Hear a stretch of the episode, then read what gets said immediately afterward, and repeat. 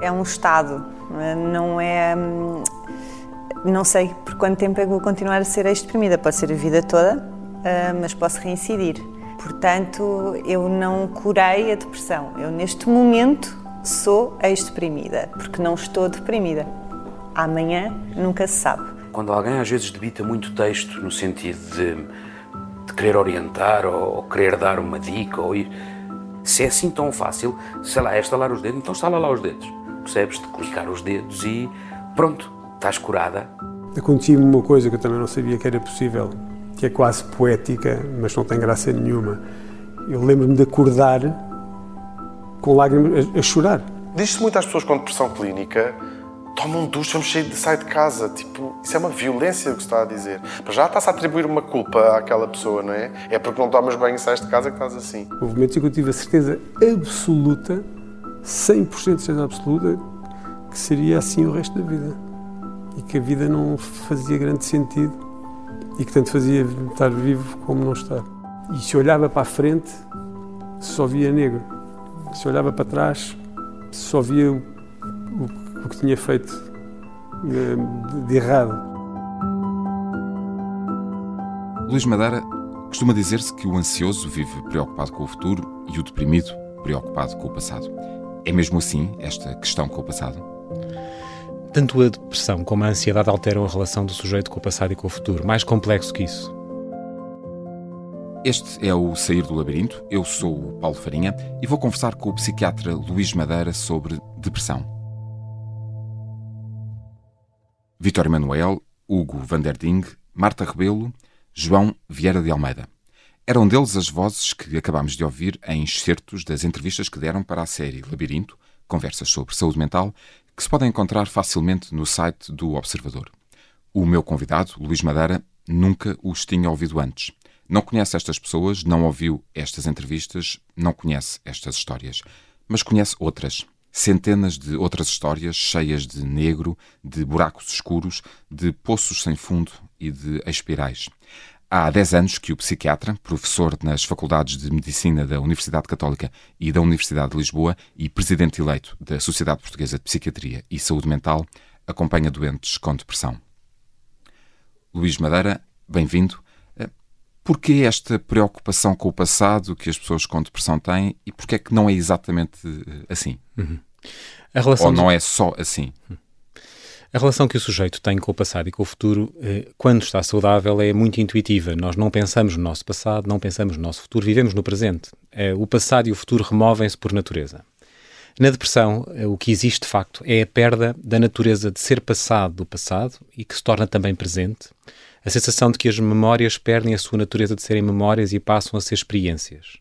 Normalmente com uma tonalidade negativa, num momento em que não existe futuro e, nesse sentido, também o colapso do futuro sobre o presente. E o sujeito vive-se a si mesmo uh, exausto, colapsado, incapaz de transcender para algo diferente daquilo que está a viver no presente. Essas, essa descrição que acabou de fazer é uma descrição a que facilmente se chega quando alguém lhe chega pela primeira vez a uma consulta, uma consulta, duas consultas, uh, com as questões uhum. que naturalmente a experiência dá-lhe isso, um, consegue colocar ao doente, a partir daí é fácil chegar uh, a um diagnóstico? Sim. Uh, é interessante ver como muitas pessoas veem a depressão como uma perturbação uh, do humor ou, ou, das emoções e esquecem-se que ela é muito mais do que isso. É uma transformação global da relação do sujeito com o mundo e isso vê-se e ouve-se numa primeira consulta e numa segunda consulta. Há uma alteração da vivência do tempo, que acabámos de falar, do espaço, da relação com os objetos, com, com, com, com tudo o que se passa na vida da pessoa, com os outros, eh, tão profunda como a descrita eh, nestas entrevistas que ouvimos. Há alguns sintomas que são uh, mais flagrantes que outros, uh, e já lhe vou perguntar exatamente o que é que, como é que se pode detectar uh, uma depressão, mas há um que é muito frequente e que muitas vezes é entendido como um sintoma de depressão, mas que pode não ser exatamente assim que é a tristeza. É preciso, por vezes, e das, das entrevistas que ouvi enquanto preparava esta, esta entrevista, um, é fácil confundir a tristeza com depressão. Uhum.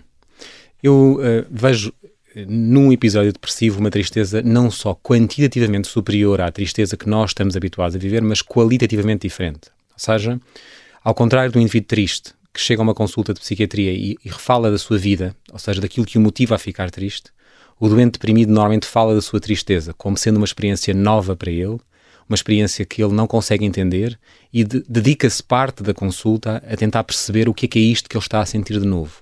É uma experiência nova, um, ehm, que é muito aflitiva, que ele sente como imposta e que de alguma forma não pertence à sua identidade. É algo que uh, surgiu e que ele não se consegue livrar. E que outros sintomas uh, habitualmente surgem com uma depressão e que, um, cuja análise permite depois fazer um diagnóstico? Nós temos vários sintomas. Sintomas cognitivos, habitualmente dificuldades de memória, de concentração, eh, ruminações eh, em que a pessoa pensa, eh, normalmente em assuntos paroquiais que a preocupam, eh, sobre o dinheiro, sobre ehm, eventualmente estar a ser traído, ciúmes, tudo o que sejam coisas da paróquia, do dia a dia, preocupam-na de uma forma muito presente e às vezes demasiado presente. Temos sintomas vegetativos, que são sintomas físicos, que habitualmente uh, alterações de, do sono, uh, alterações do apetite.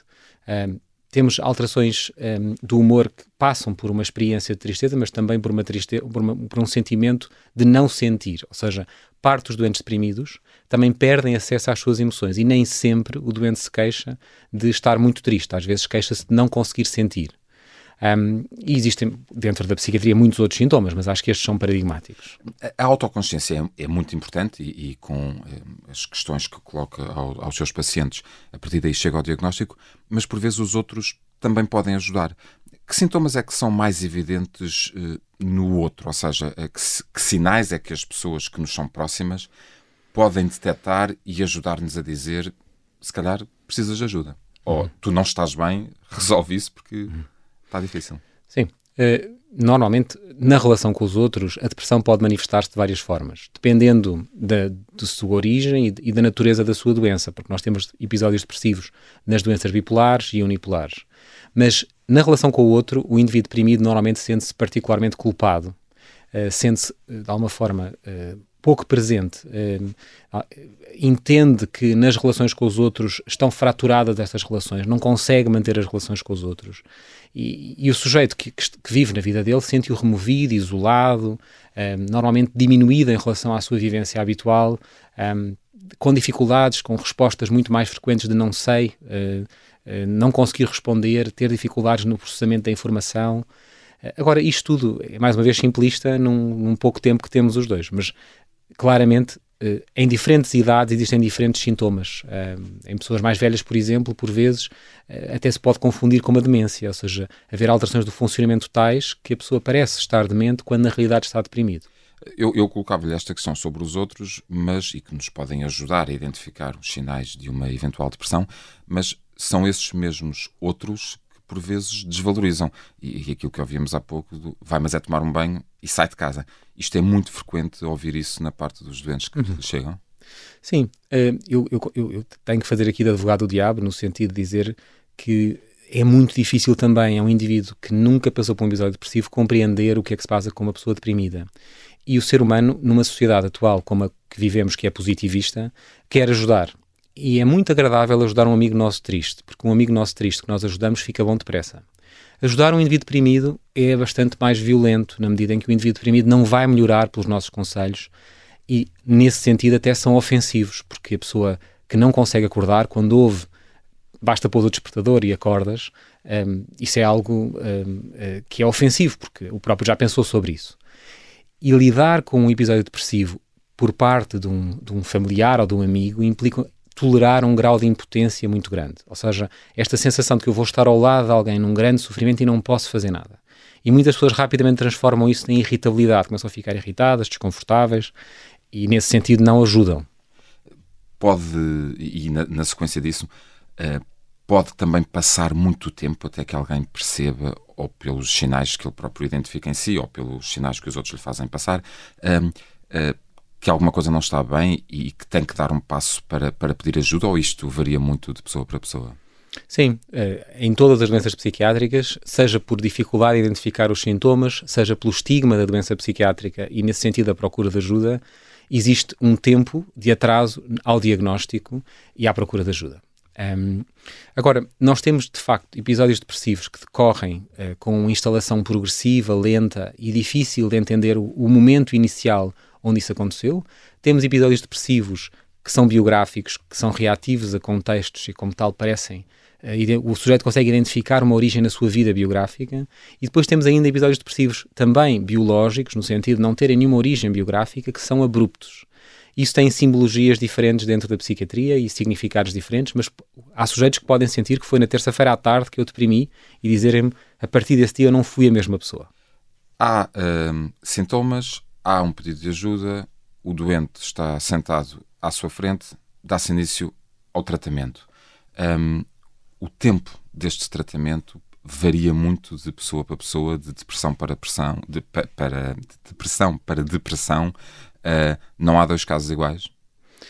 Não, não. Ou seja, existem na atualidade normas de tratamento, protocolos, guidelines que nos ajudam a dizer o, e que estão, que estão validadas cientificamente, naquilo que hoje em dia chamamos de medicina baseada na evidência, e que nos dizem que tratamentos devem ser feitos por um período, imaginemos o primeiro episódio durante seis meses, o segundo episódio durante dois anos. Temos, temos várias uh, uh, formas de, de articular um, um projeto coerente. Um, mas, de facto, cada doente é um doente. E muitos dos doentes deprimidos não têm só uh, uma dimensão biológica da sua depressão. Porque uma coisa é uma pessoa que adoece sem nenhum motivo por doença depressiva, com episódio depressivo. E aí nós podemos ir às guidelines e procurar aquilo que nos indica que é o tempo de tratamento. Agora, muitas pessoas adoecem uh, num quadro depressivo contextual à exaustão que vem da vida, por, por erosão por parte da sua biografia familiar, pessoal, do trabalho, e aí o tratamento recupera-o da depressão, mas depois também se transforma numa, em algo paliativo para a vivência deste sujeito neste mundo hostil. Uh, e, e, vai um pouco ao encontro daquilo que, que ouvimos Marta Rebelo dizer nos certos uh, que escutávamos antes, uh, que se sente como ex-deprimida e que eventualmente pode reincidir. Uhum. Isso pode acontecer. Sim, um, eh, nós temos que separar aqui. Uma coisa são, é, uma, é uma doença depressiva no sentido biológico, com carga genética, em que há uma história familiar de doença depressiva e que se manifesta em jovem, normalmente aos 18, 20 anos, e depois se repete, e daí nós também chamamos de episódios depressivos, ou seja, a pessoa, como uma telenovela, vai, vai, vai repetindo estes episódios ao longo da vida e pode estar deprimida aos 60, 70 anos novamente. Temos fármacos que previnem uh, e que diminuem a frequência de episódios depressivos. Mas depois também temos reações de ajustamento com sintomas depressivos em pessoas que deprimem. O que é que isto significa? Um, pessoas aos 40, aos 50 anos que têm um divórcio litigioso ou têm um, um, uma sobrecarga enorme no trabalho e que deprimem e que têm que ser medicadas nesse contexto depressivo e que poderão não voltar a estar deprimidas outra vez, se não surgirem fatores de stress. Porque todos nós fraturamos, ou seja, basta darem-nos as condições suficientes que nenhum de nós aguenta todas as condições. E um, a partir do momento em que há esse diagnóstico e que se dá início ao tratamento, que, que lá está, cuja duração pode, pode variar e também dependendo da depressão e da pessoa, um, a, escolha da abordagem terapêutica. Uh, falou, uh, falou em medicação. Quando é que se medica? Medica-se sempre? Há situações em que não se medica? Uh, quando é que é conveniente também aquele doente dar início a um processo psicoterapêutico? E é sempre conveniente haver uma psicoterapia a acompanhar aquilo que se faz de, de medicação ou, mais uma vez, cada caso é um caso? Uhum. Eu acho que vamos sempre para, a, para uma resposta casuística. Um, seria da maior crueldade pôr um doente deprimido, uh, no seu estado mais grave de depressão, a fazer psicoterapia sem ser medicado. Porque, na verdade, o doente, como acabamos de ver, está bloqueado no passado, não tem cognições positivas, não tem nenhuma ideia positiva e, como tal, tem que se pensar muito bem se isto é uma coisa que vem da vida e que o sujeito deve pensar sobre ela e porque está capaz ainda de o fazer, ou se está deprimido e, no sentido dessa depressão, deve ser medicado. É preciso libertar quimicamente ali algumas coisas para que a pessoa esteja apta a que essa psicoterapia faça, faça efeito.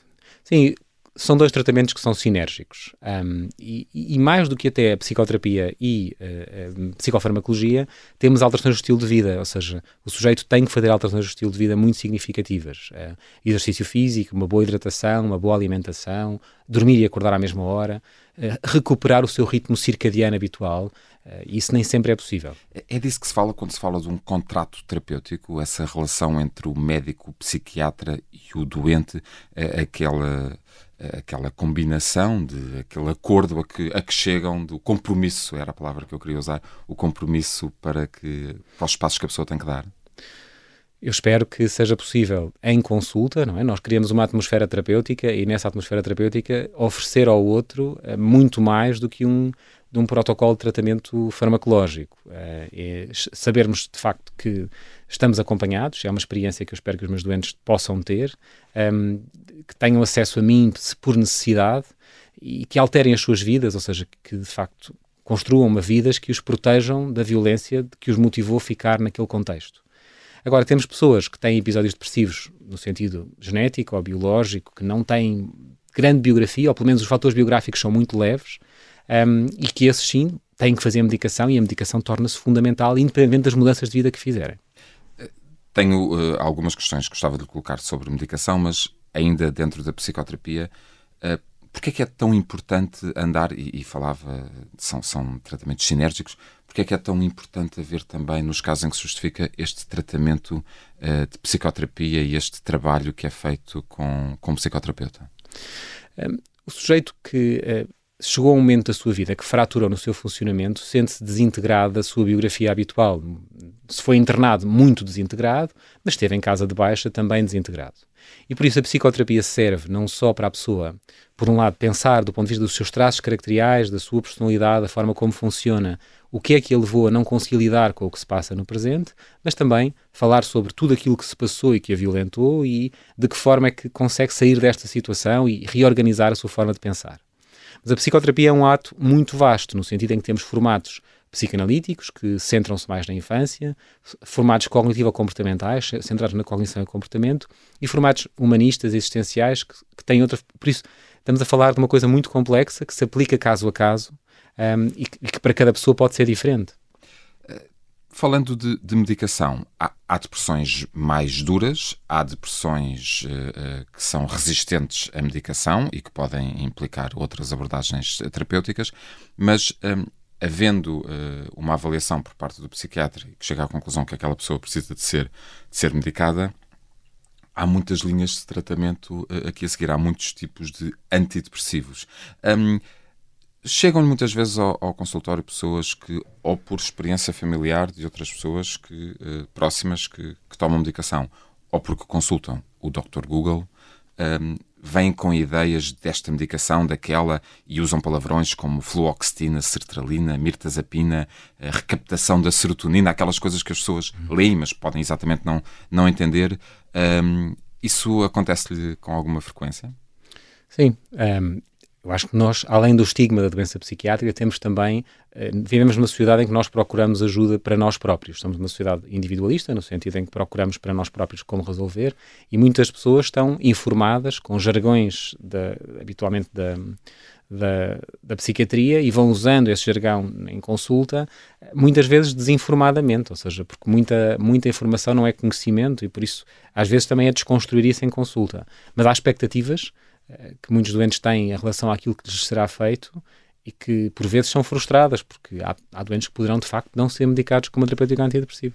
Uh, e a escolha da terapêutica, e, e, e havendo a necessidade de uma terapêutica antidepressiva há várias linhas que pode, pode seguir. Eu, eu enumerei apenas aqui e, e, tive que consultar a minha cábula para o fazer, porque não, não sou naturalmente especialista, uh, apenas aqui meio dúzia deles. Mas uh, como é que se escolhe qual é o, o medicamento, qual é o princípio ativo a, a aplicar com, aquela, hum. com esta pessoa e com esta depressão em particular? Um, eu acho que cada, cada um de nós, como psiquiatra, terá o seu meio. Eu normalmente uh, tento explicar a totalidade dos fármacos que estão disponíveis e pedir ao doente que escolha ele mesmo qual é o fármaco que quer fazer. E, nesse sentido, eh, nós temos eh, fármacos, linhas diferentes de tratamento, com propósitos diferentes, eh, com perfis de efeitos secundários diferentes, mas desde os anos 80, eu acho que aquilo que define mais o tratamento da psiquiatria, a escolha do antidepressivo, muitas vezes é o perfil de efeitos secundários. E, e é isso que vê com o doente e que pergunta ao doente sim. para ele ser chamado a opinar eh, sobre a sua nesse, decisão terapêutica. Nesse... Uh, um, um, a adesão à terapêutica é muito superior quando o próprio escolhe o que é que está a fazer do que quando lhe é imposto um projeto de tratamento.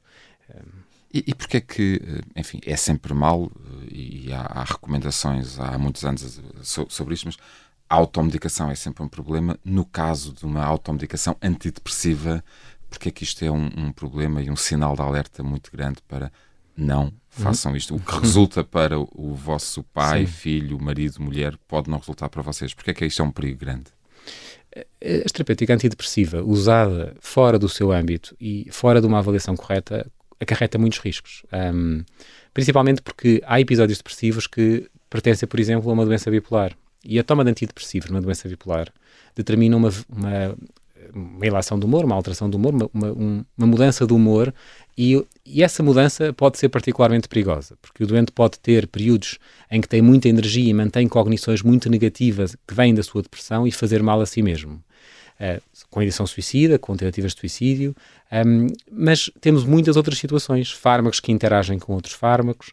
Qualquer introdução de fármacos não acompanhada, para mim, é algo selvático, não, não deveria ser feito. É, portanto, é tudo isso que tem que ser considerado. A pessoa, os efeitos secundários, os sintomas, as outras doenças que, que a outra pessoa traz, alergias a medicamentos, é tudo isso que entra neste, neste cocktail. Um, há uma dúvida frequente que as pessoas têm quando se fala de medicação uh, para doenças mentais, e neste caso para, para depressão. Uh, os antidepressivos provocam adição? Não. Uh, de alguma forma, é possível hoje todos os fármacos que nós temos da psiquiatria são muito mais seguros e é uma forma. É preciso estigmatizar a utilização de psicofármacos na psiquiatria. Nós temos, eh, dos anos 50, 60 e 70, muito estigma associado aos fármacos, normalmente às benzodiazepinas, ou seja, aos fármacos ansiolíticos, das famílias ansiolíticos, que causam dependência. Os restantes fármacos que nós temos na atualidade são fármacos que não têm dependência ou tolerância. Eles têm descontinuação, o que é que significa que é necessário, no período em que os paramos, pará-los lentamente e sob supervisão médica. É o habitual desmame, aquilo que sim, habitualmente se chama desmame. Sim, sim. Ou seja, eu não me vou lembrar de tomar um antidepressivo com um craving que nós pensamos associado às drogas. Eu não me vou lembrar disto. Não um há uma craving? Um, craving, sim. É ou seja, o que é que significa o craving? É, no fundo, as pessoas, quando estigmatizam os, os antidepressivos ou os psicofármacos, dizem que têm medo de, um dia mais tarde, terem um desejo muito grande de se lembrarem daquele medicamento e irem tomá-lo. E enquanto as benzodiazepinas podem ter isto, ou seja, estou muito ansioso e apetece-me tomar aquele fármaco, as pessoas não sentem isso em relação aos antidepressivos. Ou seja, não há este perfil de dependência psicológica ou física, nem existe uh, tolerância ao medicamento. Uma vez ele sendo eficaz, ele continua eficaz. E, e, isso é preciso explicar às pessoas, é, faz parte das dúvidas frequentes que as pessoas habitualmente têm quando, quando se fala em medicação? Eu acho que é uma dúvida quase universal. Eu diria que essa dúvida e o, e o aumento de peso são as duas coisas que mais preocupam as pessoas. É, é o receio do efeito, é o efeito secundário que, que as pessoas hum. Temem bastante. Um, há por vezes depressões resistentes à medicação, Uh, e há abordagens que podem não, não resultar. Uh, por vezes, questões como, e que no, no, mental, a secção do Observador dedicada à saúde mental, já falámos de algumas delas, eletroconvulsioterapia, utilização de, outros, de outra uh, medicação, de outras abordagens, isso habitualmente pondera-se, considera-se, mas só após os primeiros, as primeiras abordagens com aquela medicação não resultarem, só depois é que se parte para outras ideias, não é verdade? Sim, uh, nós temos outras estratégias na psiquiatria, algumas delas bastante atuais, outras muito antigas, como a eletroconvulsivoterapia, uh, mas que têm o seu lugar no tratamento, uh, que merecem ser estigmatizadas, porque, na verdade, são estratégias de tratamento muito eficazes, com um perfil de segurança enorme, mas normalmente para a depressão refratária, ou seja, para quadros psi psiquiátricos, seja a depressão, sejam outros, em que o sujeito não respondeu a linhas de tratamento anteriores. Luís Madeira, muito obrigado pela sua disponibilidade. Chegamos ao fim da nossa conversa. Muito mais haveria para podermos falar sobre, sobre este tema, mas ficamos com uh, uma linha geral de que do labirinto grande que pode ser uma depressão, mas sobretudo como, como sair dele. Eu sou o Paulo Farinha, este foi o Sair do Labirinto, hoje sobre depressão. Até à próxima.